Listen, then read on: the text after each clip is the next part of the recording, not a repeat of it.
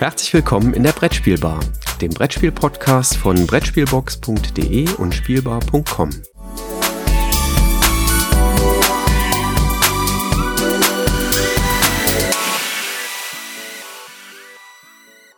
Lieber Christoph, ich wünsche dir ein wundervolles und insbesondere mit ganz viel Gesundheit ausgestattetes Jahr 2021. Wir haben uns zwar am 1. Januar schon mal gehört, aber da ja für die Branchen-News. Und jetzt kommen unsere ersten Spieleindrücke und da kann man das ja durchaus nochmal wiederholen. Ja, das äh, vielen Dank, lieber Jürgen, und dem kann ich mich nur anschließen, ähm, auch äh, unseren Zuhörern.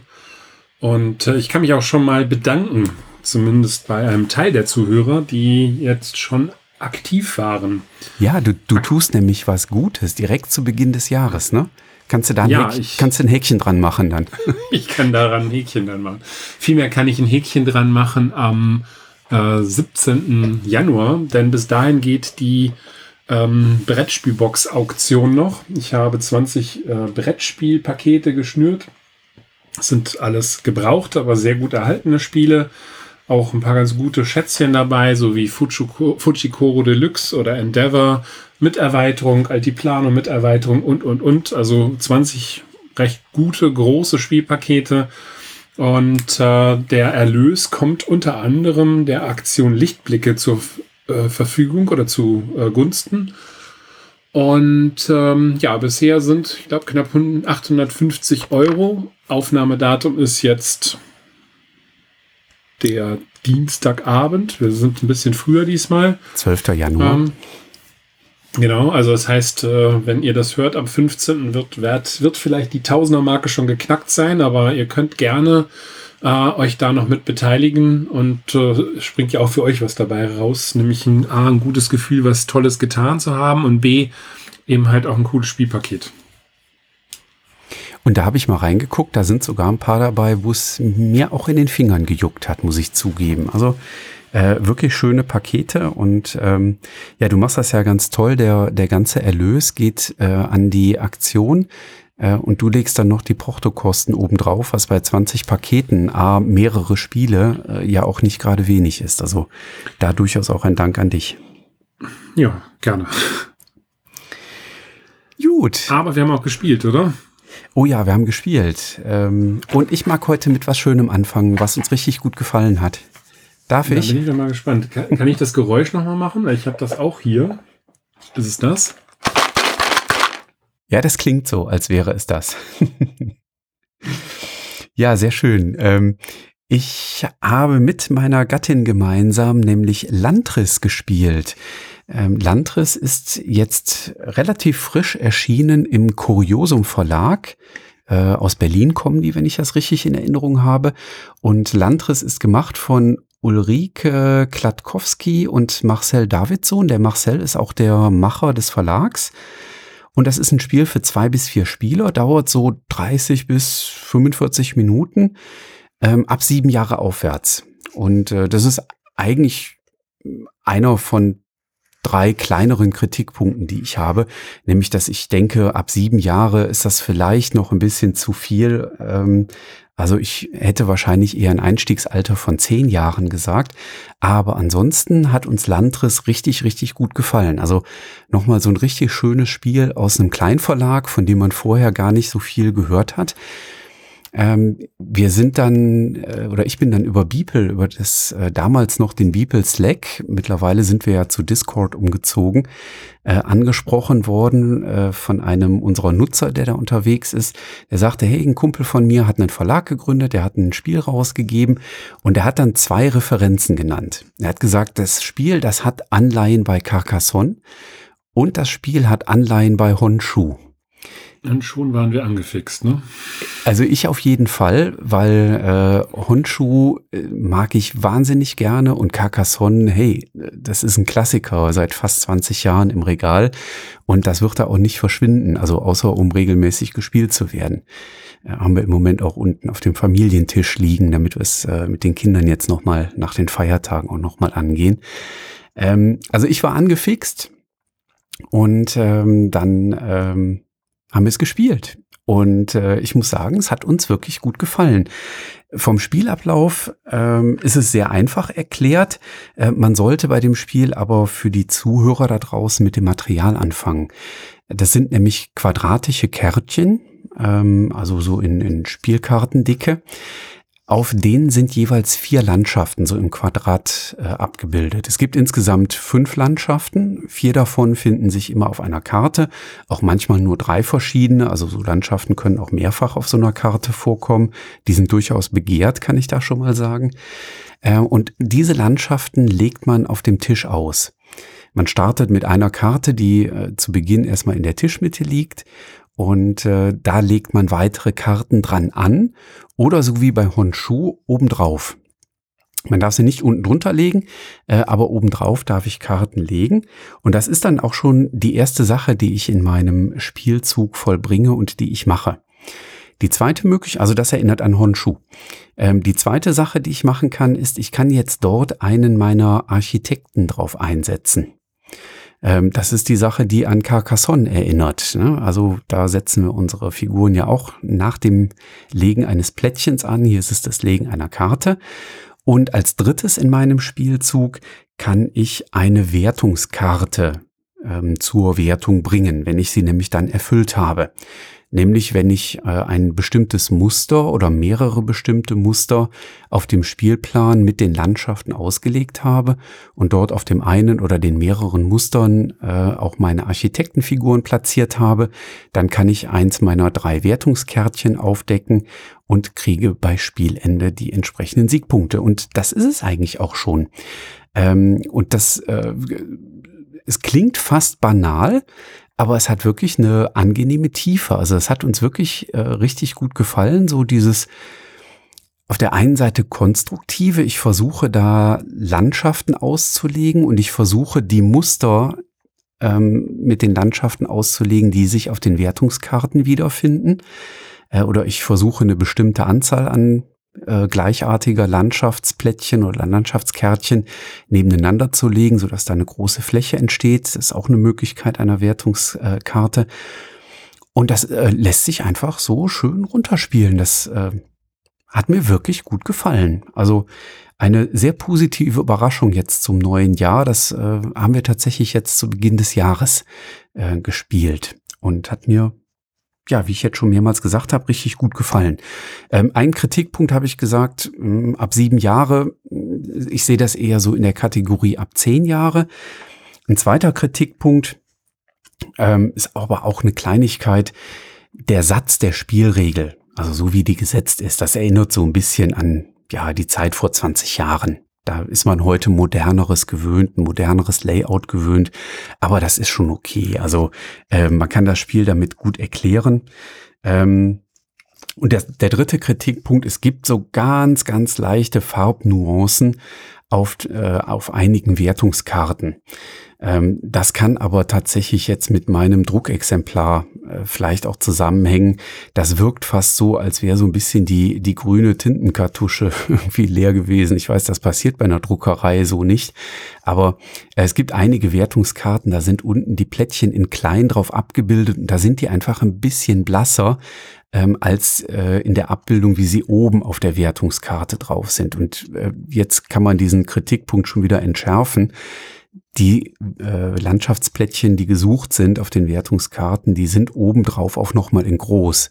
Dass die darunter etwas kleiner und etwas blasser sind, verwirrt zwar am Anfang einmal ganz kurz, ist aber nicht wirklich dramatisch. Also ähm, da waren wir, waren wir einmal drüber gestolpert, weil wir dann den, den Wald mit der Wiesenfläche äh, ganz kurz verwechselt haben. Aber als wir dann also auf die Schattierung geschaut haben und auf die Muster, die sich da im Wald noch fanden, dann war klar, nee, haben wir uns nur kurz verguckt. Also ist äh, nicht wirklich was Dramatisches.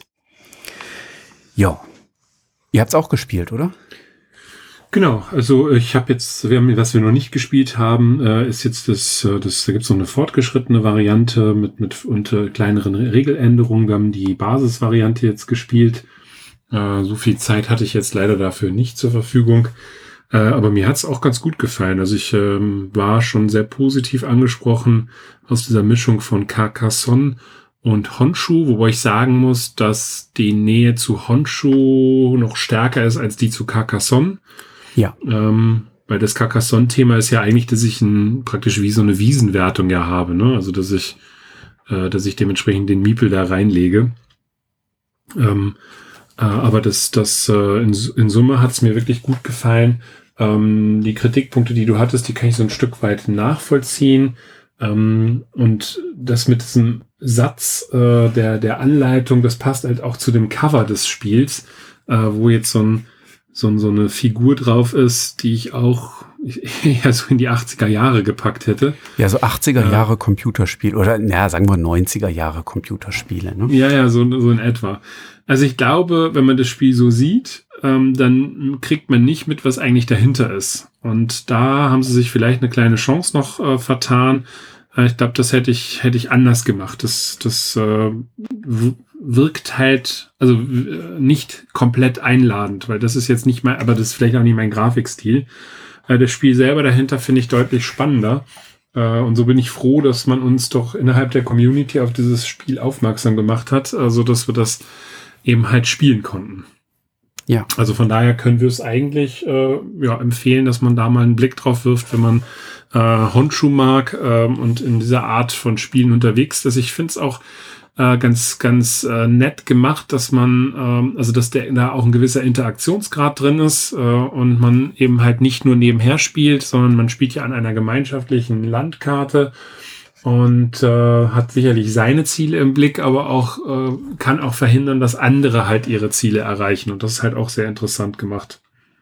Ja, genau wie bei Carcassonne kann man sich halt die Figürchen auch gegenseitig in den Weg stellen. Und äh, wenn man sie dann einfach ein bisschen stehen lässt, dann kann man dem anderen auch äh, so ein bisschen in die Suppe, Suppe spucken. Also ja. ja, hat mir wirklich gut gefallen, dieses äh, kleine Landriss aus dem Kuriosum Verlag zwei bis vier Spieler, 30 bis 45 Minuten. Und äh, ja, ich würde sagen, ab zehn Jahre aufwärts. Auf der Schachtel steht ab sieben Jahre aufwärts. Was hast du denn noch so gespielt? Ja, ich hätte jetzt tatsächlich so, so eine Art Dreiklang, den ich ähm, sagen würde wollen. Ähm, denn ich habe mir, oder ich habe äh, jetzt, das ist jetzt auch gar nicht so lang her, die DLP-Spiele bekommen ähm, die da heißen Cloud Age, Monasta Monastarium und Remember Our Trip. Und angefangen habe ich erstmal mit Remember Our Trip, weil da hattest du mir ja schon sehr Gutes von erzählt. Ihr hattet das ja als Prototyp schon mal ausprobieren können oder als fast fertige Version, ähm, als ihr das Interview mit dem Rainer Stockhausen für unser Bibelradio gemacht habt. Und das habe ich eben halt sofort erstmal äh, rausgeholt und das ist auch ein sehr interessantes Spiel. Also die Grafik ist so diese typische Japan-Grafik, äh, äh, wie man sie ähm, beispielsweise von Machikoro oder so erkennt.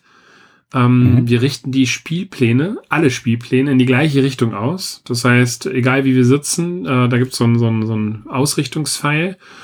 Und dann ähm, haben wir in der Mitte eine Gemeinschaftslandkarte. Und das, was wir machen, ist uns ein, einen Trip nach Kyoto oder nach Singapur ähm, nochmal erinnern.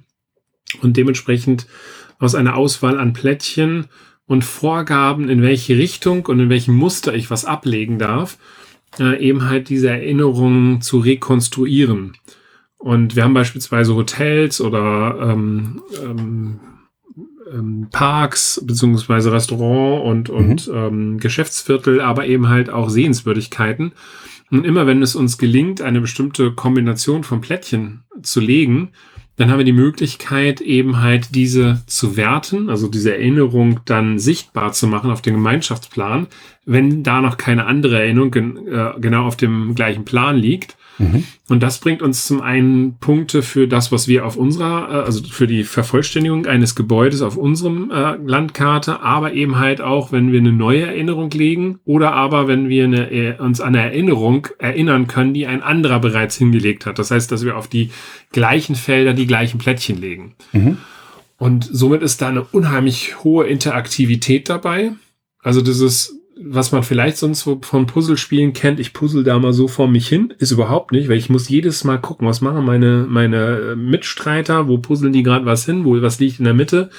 Und äh, von daher ähm, spielt es sich trotz dieser kurzen Zeit von 30 Minuten äh, nicht mal eben so locker flockig weg, sondern das ist schon, äh, da muss man schon ganz schön gehörig aufpassen und, und eben halt gucken. Und diesen Interaktionsgrad fand ich total klasse und ähm, das hat mir wirklich sehr, sehr gut zugesagt.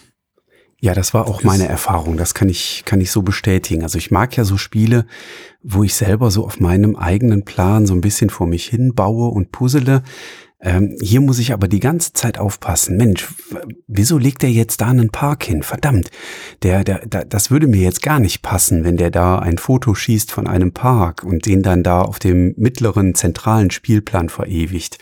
Ähm, sehr, sehr schön. Hat uns oder mir zumindest sehr, sehr gut gefallen. Ja, und dann äh, habe ich noch, äh, jetzt muss ich mal kurz gucken, das Spiel Chang-Cheng gespielt. Jetzt wirst du sagen, hey, Chang-Cheng ist ja gar nicht bei DLP rausgekommen. ähm, doch, ich habe das Spiel Chang-Cheng 2019 gespielt in Rating, damals mit den Mäusels zusammen. Und das ist jetzt herausgekommen als Monasterium. Und es hatte mich damals schon in den Bann gezogen. Damals war das Ganze noch in so ein asiatisches Gewand gekleidet. Und äh, jetzt sind wir im Mittelalter und da ich jetzt gerade den vierten Teil von Kingsbridge von äh, Ken Follett gelesen habe, passte das perfekt eben halt äh, hier hinein, weil ich da jetzt gerade äh, auch gedanklich voll im Mittelalter unterwegs war.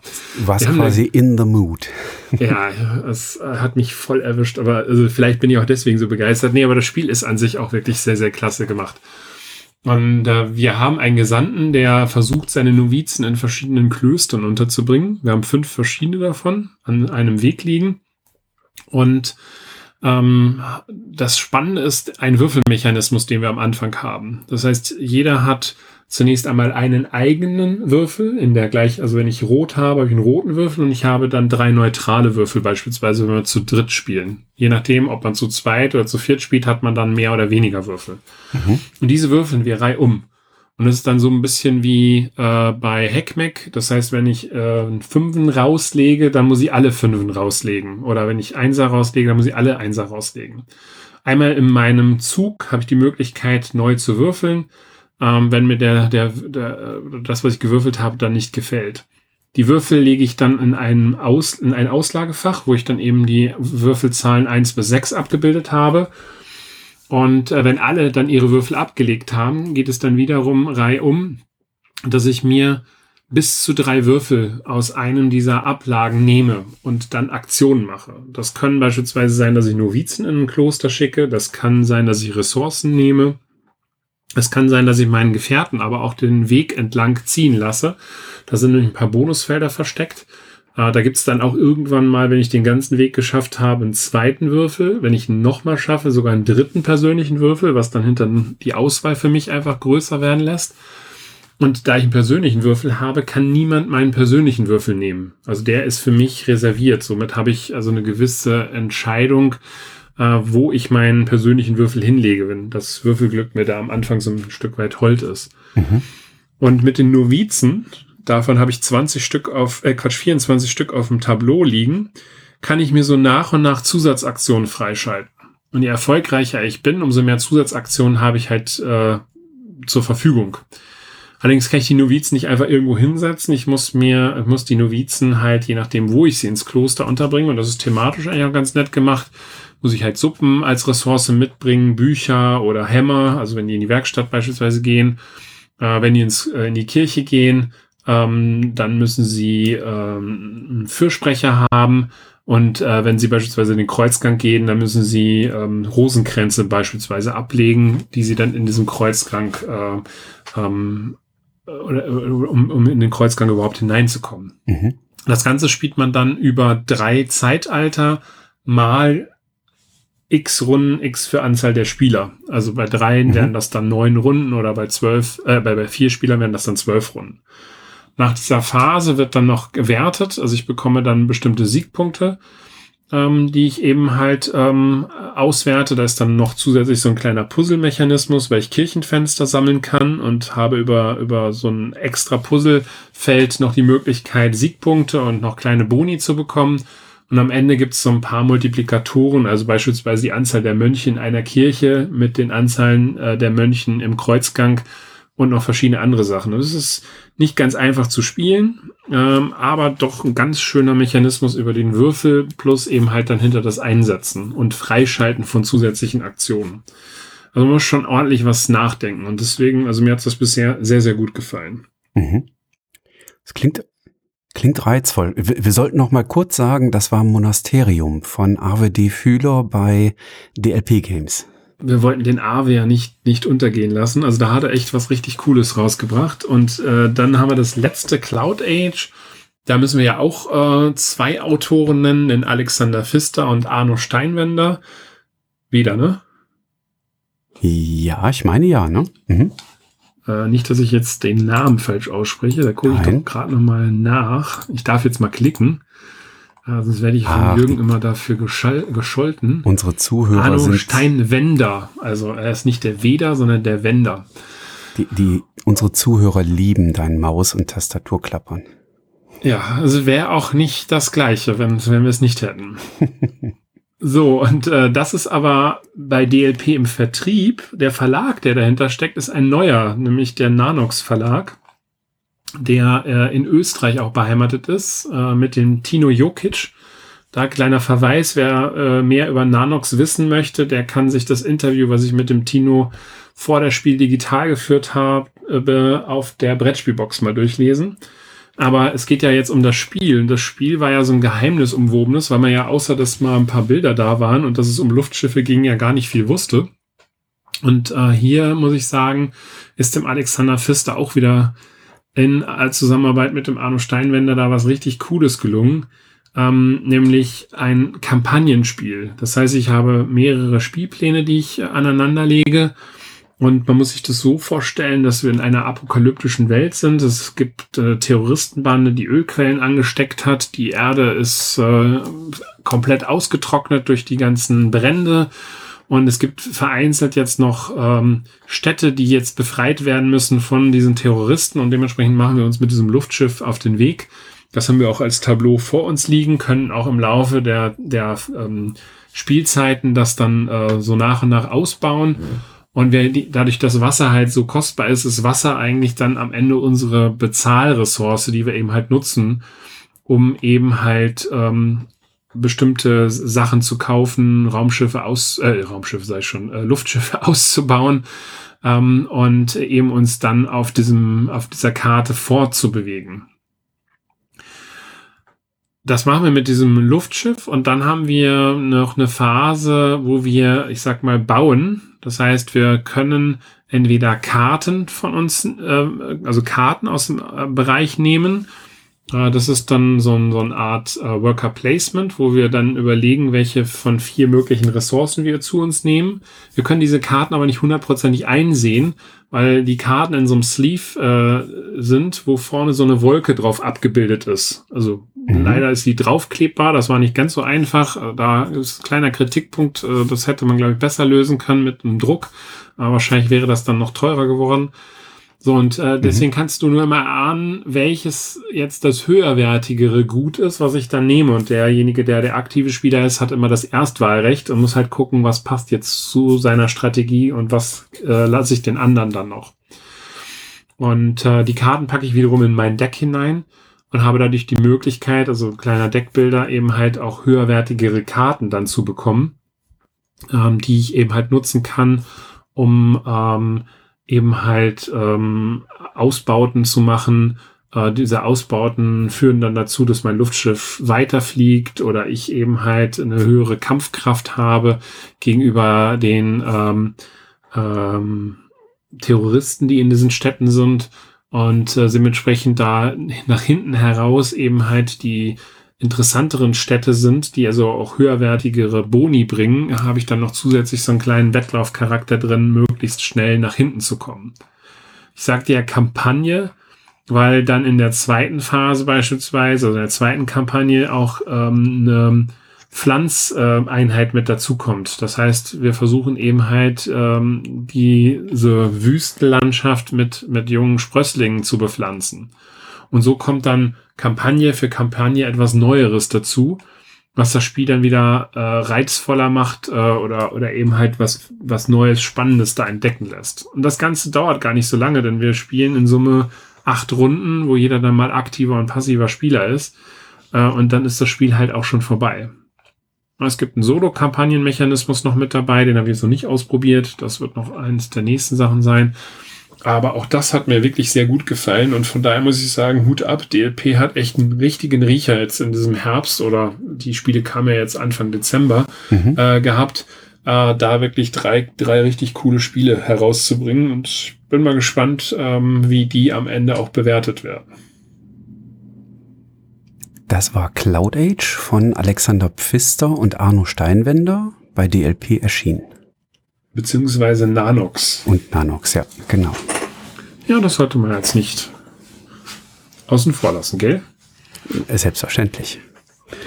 Ja, Einmal was mache ich denn jetzt? Jetzt hast du hier drei tolle Spiele, die dir gut gefallen haben. Ich habe davon bislang nur Remember Our Trip gespielt, aber ich ziehe jetzt Monasterium mal in Erwägung. Da, ja, mal gucken. Ähm, vielleicht landet das auch mal in meinem Regal und von da aus vielleicht auch mal auf meinem Spieletisch. Das wäre doch was. Ähm, und das waren jetzt alles Ersteindrücke, ne? Also oder erst zwei Dritteindrücke. Also ich habe jetzt die Spiele, insbesondere Cloud Age und Monasterium, nicht in voller Gänze sieben, acht Mal gespielt. Äh, also das muss ich vielleicht auch noch dazu sagen. Ähm, und wenn du dir beispielsweise Monasterium zulegen würdest, demnächst mal vielleicht, äh, könnten wir dann auch äh, irgendwann mal im April, Mai dann da nochmal ausführlicher drüber reden. Der Christoph schmiedet schon Pläne für die Zukunft. Das finde ich gut. Ja, prima. Ähm, ich gucke gerade, was habe ich denn so in letzter Zeit noch gespielt? Ich, äh, wir haben noch eins gespielt, das jetzt auch relativ frisch auf dem Markt ist, nämlich Cataland von Funbot, also einer der Verlage aus Merseburg, also aus der Ecke des äh, Happy Shop Imperiums, äh, sage ich mal.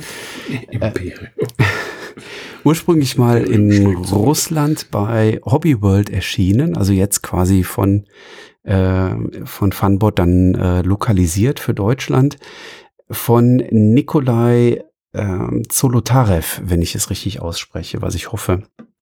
Und ist ein Spiel für zwei bis vier Spieler ähm, ab zehn Jahren, das finde ich auch passend ähm, und spielt sich so in circa 40 Minuten. Also auch das kam ganz gut hin. Ich glaube, bei unserer ersten Partie haben wir 45 Minuten gespielt.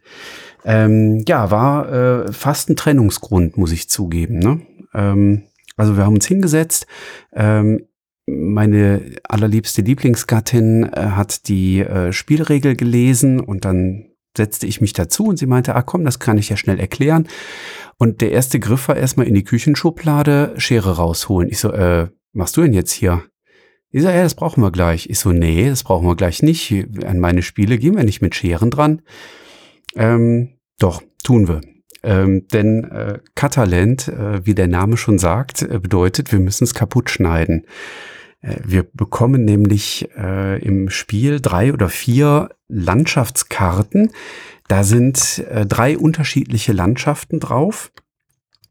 Ähm, Grasland, Ödland und Gewässer, also grün, gelb und blau. Ähm, und auf diesen Landschaften können dann auch noch Fabelwesen drauf sein.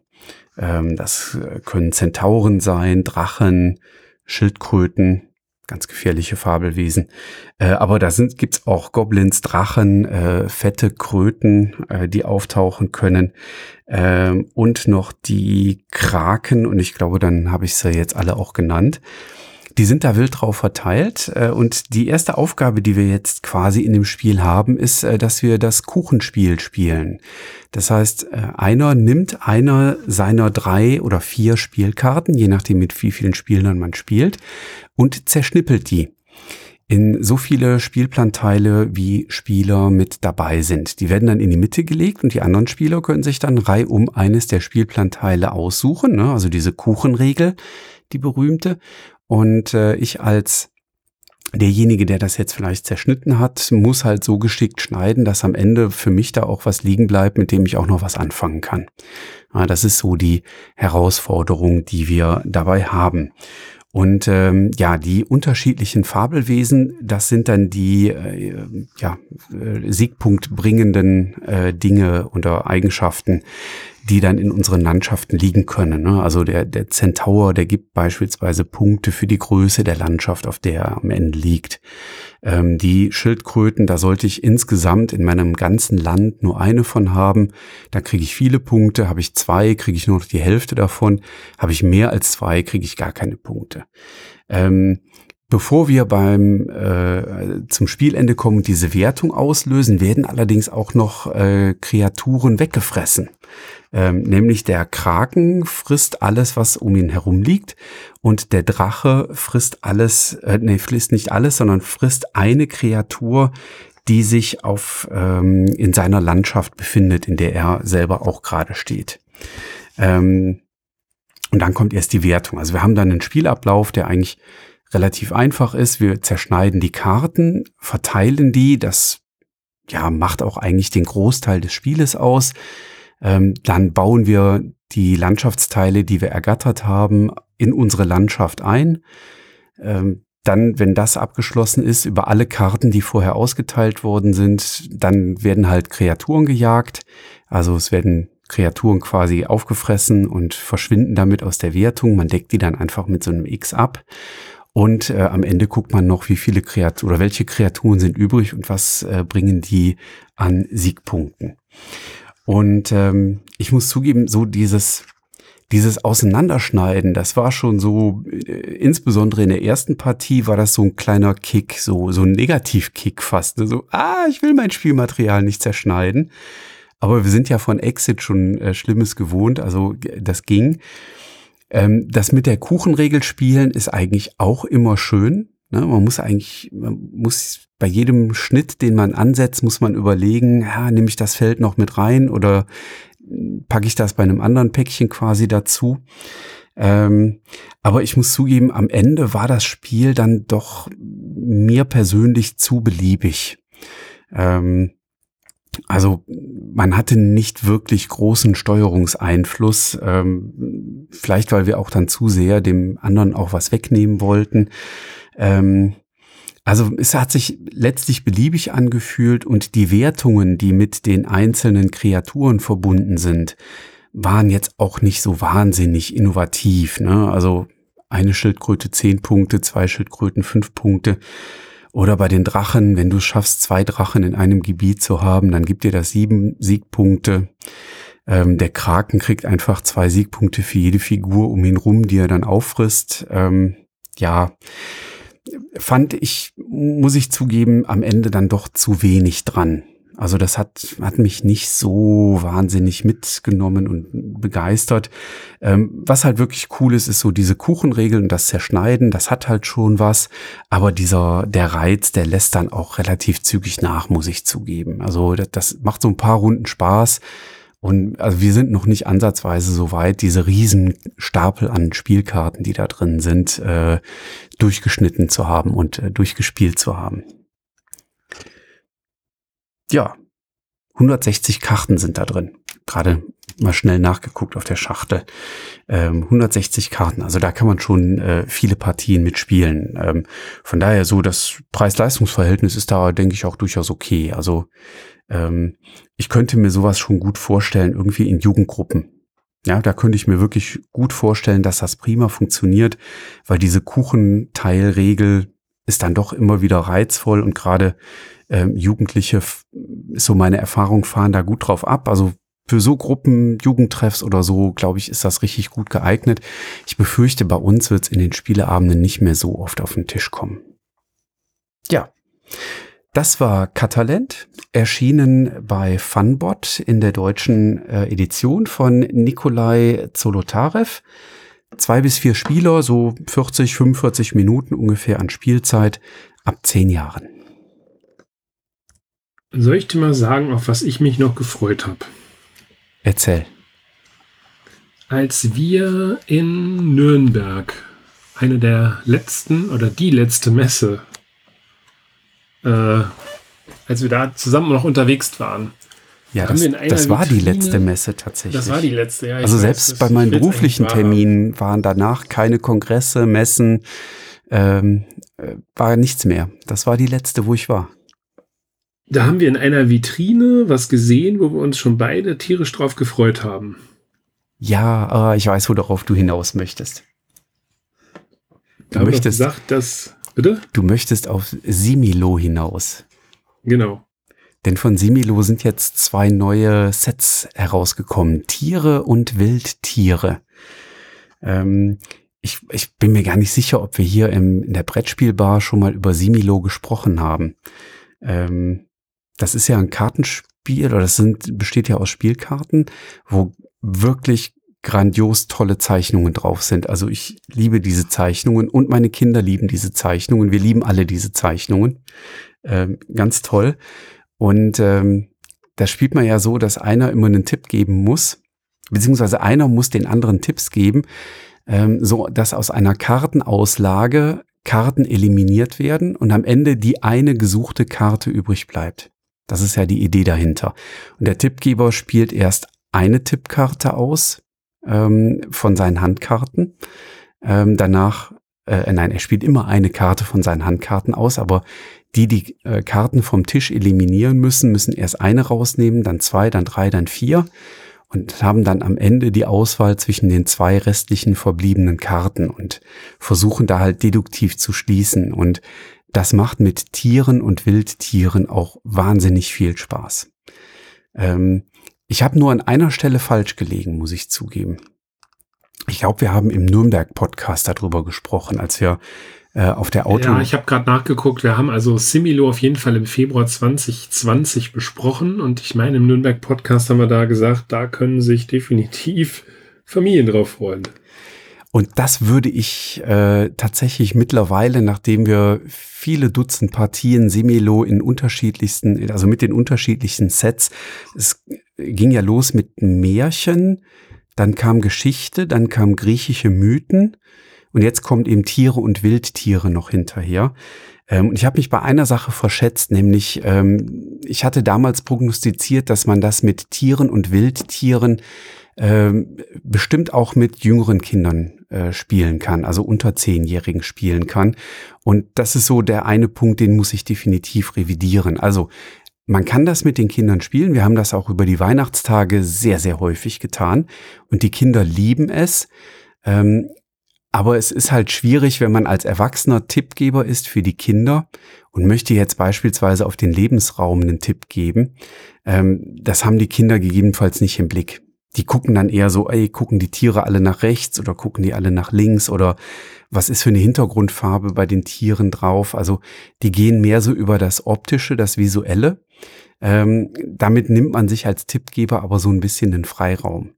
Und wenn die Kinder selber die Tipps geben, ähm, dann fällt ihnen eben auch manchmal schwer, ähm, ja, ich sag mal so fortgeschrittene Tipps zu geben. Ähm, und deswegen würde ich sagen, eine Altersangabe ab 10 ähm, ist wahrscheinlich durchaus richtig und okay, wenn man die angibt. Ähm, nichtsdestotrotz, wie gesagt, wir haben es dutzende Male jetzt mit unseren jüngeren Kindern gespielt, die sind sechs und acht. Äh, und die hatten auch Freude dran.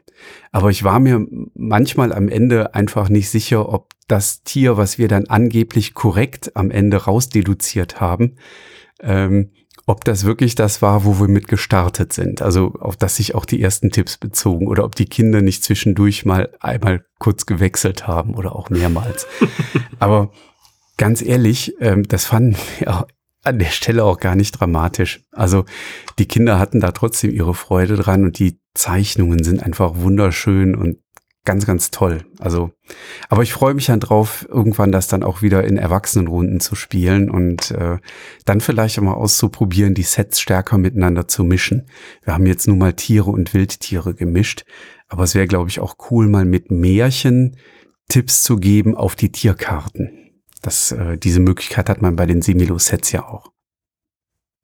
Also wir haben es auch gespielt. Äh, jetzt sind unsere Kinder schon ein bisschen älter. Das heißt, die sind elf beziehungsweise 14 oder fast 15. Und da kam es auch sehr, sehr gut an. Ähm, ich würde mal sagen, in der Reihenfolge auf gleichem Niveau wie die Märchen.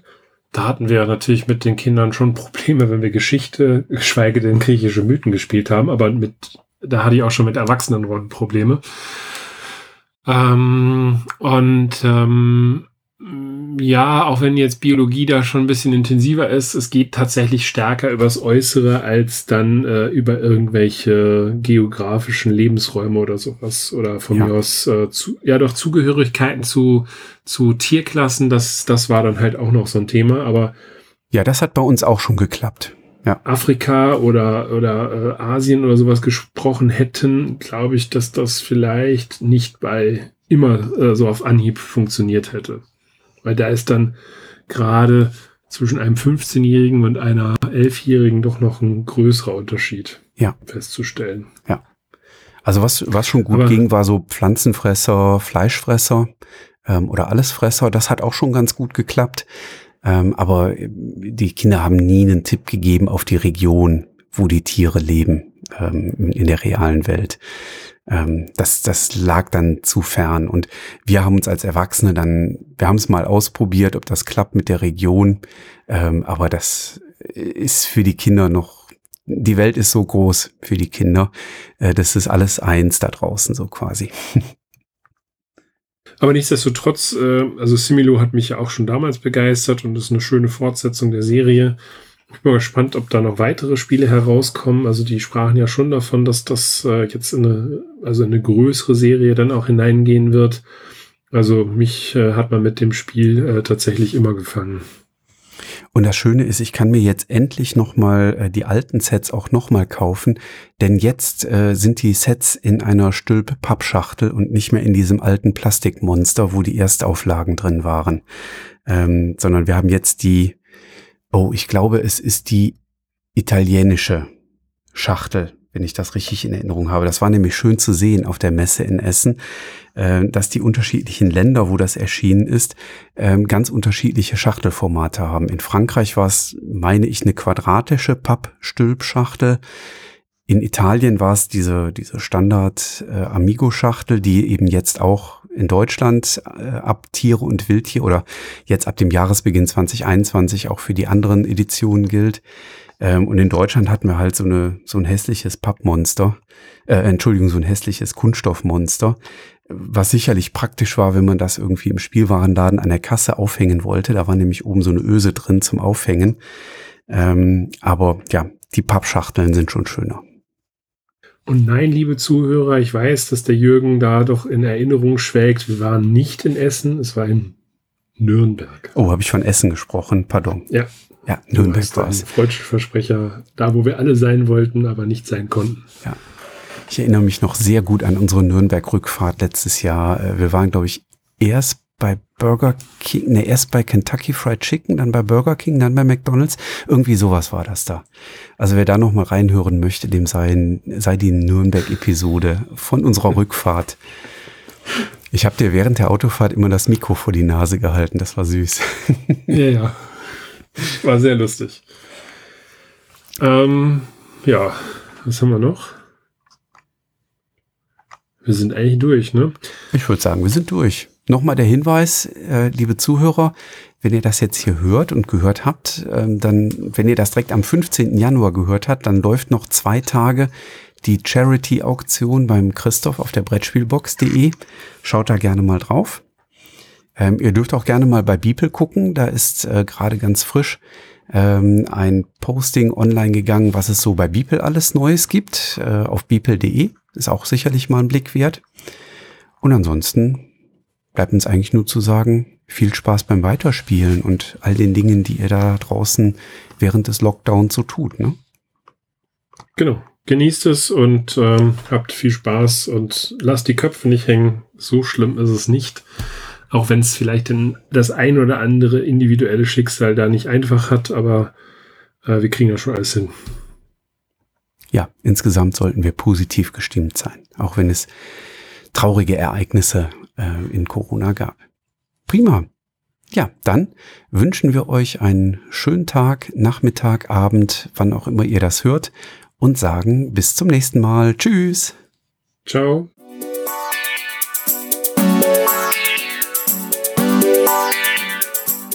Danke, dass du der Plauderei an der Brettspielbar gelauscht hast. Wir freuen uns über Feedback, insbesondere bei iTunes, Panoptikum, IO oder anderen Plattformen, über die du dem Podcast folgst. Wenn du uns direkt kontaktieren möchtest, geht das per E-Mail über kontakt@brettspielbar.de oder unsere Twitter-Accounts.